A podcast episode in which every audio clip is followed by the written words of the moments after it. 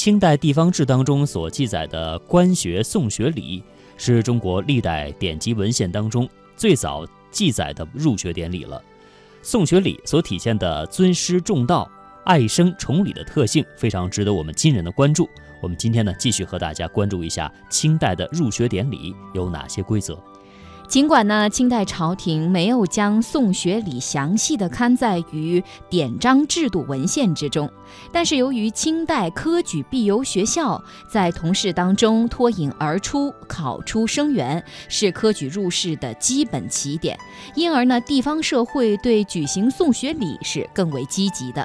清代的送学礼，它之所以名为送学，是因为呢，它是由地方官把新生送到学校拜见老师。因而举行送学礼的经费理当啊是由地方政府来承担的。然而由于康熙初年裁减了送学礼的经费预算，导致地方政府无力举行送学礼，因而新生家长就不得不出面承担举办送学礼的费用了。根据道光浙江建德县志的记载，学政录取名单公布之后，新生家长们要推举耻爵具尊者，由他们来选定日期。再约请知县出面主持送学礼，在典礼当日，新生家长呢需要预先在明伦堂安排酒宴和戏剧，县官、学官离场的时候，新生家长啊都是需要去更送的、恭送的。那么典礼结束之后，新生家长还要致县禀谢。清代的新生在入学之前需要向学师缴纳束修等费。对于清代教官，不像地方官一样有养廉银待遇，每年的俸禄不到五十两，生活极为贫困，所以呢，数额不菲的束修、呃印金等便成为了教官的重要收入来源。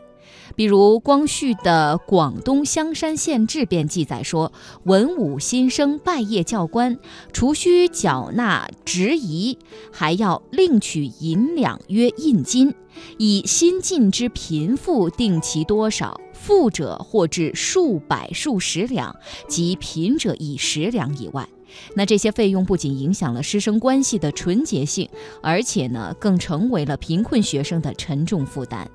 那比如四川东山县，也就是今天的宣汉县，便出现了贫士相借不应考，致贫士入学不敢见其父兄，见必责打之这样的奇怪场景。那山东平度州，也就是今天的平度市，因为学官勒索苛虐，新生其语为难，入学属滋闹，地方官派人抓派抓捕，最后竟酿成了几名新生毙于狱这样的惨剧。那么，为了疏解学师收入微薄的困窘，减少新生入学的压力，清代各地的士绅还纷纷捐资捐产。建立公益的基金组织，并且公举管理的手势，议定管理章程，代向新生向学师缴纳印卷束修费。其中非常有代表性的就有彩琴会、乐盼堂、益雅堂印金局等等。比如说江西的泰和县的彩琴会，就是全县的乡绅来共同的捐款，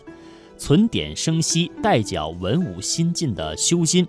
那么乡绅啊，黄营黄。省组啊，他也是捐产取息，像广东香山县的印金局呢，也是有相关的合力的捐设的这种行为，一共购置田产达到了上千余亩，每年呢可以收租银三千七百余两。在浙江的诸暨县岁贡生，也是会劝捐集资为公款，以三年所入之息足抵两世束修之资。这样前后一共有捐田两千两百多亩，并在府城呢会建造义雅堂作为管理的机构，同时也是崇祀的建筑。那么对于捐资者也会表示相应的崇敬，也会供后人去凭吊。在清光绪初年，张之洞张之洞就担任了四川学政，因为看见了学官向新生索要束修，有失师生的体统，所以呢就。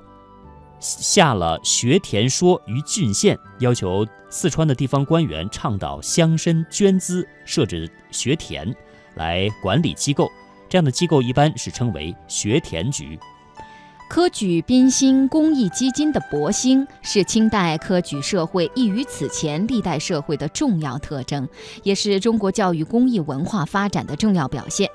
各地的宾星公益基金有些职能较为单一，专为新生入学阶段的考费规费而设，比如有江西奉新县的广华堂、广东香山县的印金局、四川各县学田局等。那有些呢，则是职能较为齐备的，除了资助同事相关费用，还全面资助生源乡试、举人会试，或者是呃优拔贡、朝考等一切与科举有关的费用。那比如有江西南昌县的考棚工局啦，还有湖南湘潭县的宾星堂等等这些公益基金组织的出现，在一定程度上缓解了新生入学和考生复考的压力，也提升了清代教育与考试的起点公平。当然了，我们说现在啊，清代送学礼已经是不再会去举行了。但是呢，它对于当代教育显然是还有一个非常重要的启示价值。这些价值呢，首先是体现在送学礼是我们中国古代，呃，古代礼当中重人才传统的集中体现。新生在正式入学之前，只是一介薄丁，在送学礼的过程当中呢，他们先是被地方官以礼相邀，在县衙大堂上换上清香蓝袍、银雀顶的公服。接受官方的簪花披红浊酒，在这之前，新生要见地方官、教官都要行停参礼，而穿上公服之后，就只需要行四拜礼了。而且官师呢，都是需要拱立打礼，受两拜免两拜，这就表明他们已经实现了由平民向绅士的转变，也就正式踏上了科举入仕的青云之路。那么，在我们当代社会，我们虽然不完全认同“学而优则仕”这种官本位的教育理念，但是呢，却应该继承和发扬清代宋学礼那种尊重知识、尊重人才的观念。政府部门也可以借鉴宋学礼的形式，通过出席或者是主持相关学校的入学典礼，向社会大众传递尊重知识、利重人才的信息，从而呢，让社会的风气更加的好，促进文教的发展。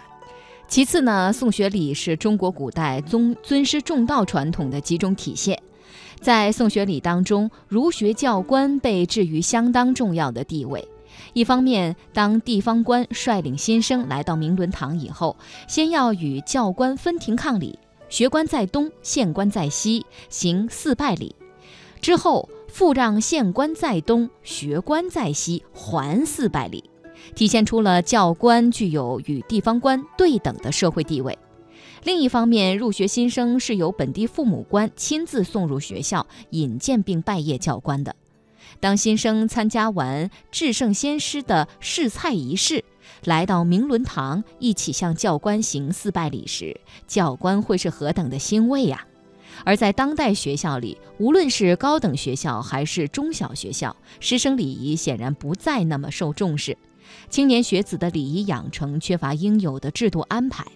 如果能够参照清代的送学礼，在学校入学典礼过程当中安排师生行礼的环节，则是能在一定程度上起到潜移默化的功效。那么第三个给我们的启示价值呢，就是像近代以来，我们知道清王朝是在西方列强的凌迫之下，逐步的走向了衰落了。然而呢，在那个时代，清代地方社会公益人群的身影啊，却是令我们动容的。为了教官的师道尊严和新生的青云梦想，地方乡绅会慷慨解囊，筹设公益基金，议定垂酒章程，试图呢尽其所能维护世道人心。这种结果虽然并不是诗人所能够逆料的，那么他的初衷却是应该得到后世的尊重和褒扬。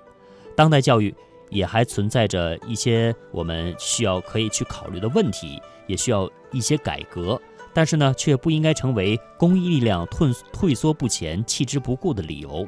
传统社会的公益精神和公益的传统，理应在当代社会得到发扬光大，